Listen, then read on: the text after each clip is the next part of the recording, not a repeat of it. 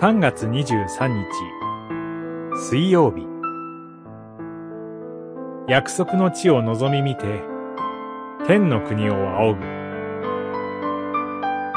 民数記。26章。27章。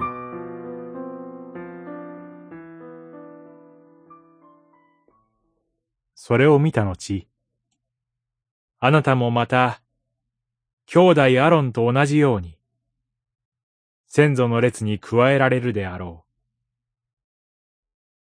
う。二十七章、十三節。イスラエルの民は、約束の地を目指して40年にも及ぶ長い旅をしてきました。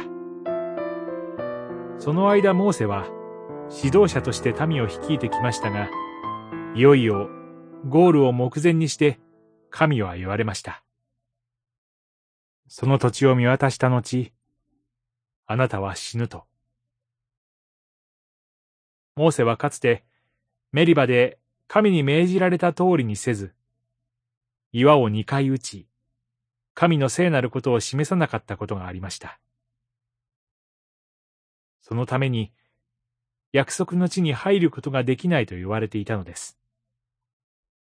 二十章十二節そのことを再度、神に告げられたことになります。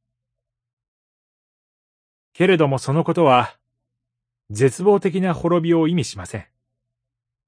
神は、メリバの出来事の後も、モーセを用いて、ずっとイスラエルの民を導かれました。そして、最後に約束の地を見せてくださったのです。それは、神のお計らいでした。さらに彼の求めに応じて、後継者ヨシュアを立ててくださいました。神は決して、モーセをお見捨てになったのではありません。彼は、死によって滅ぼされるのではなく、先に天に入れられた先祖の列に加えられるのです。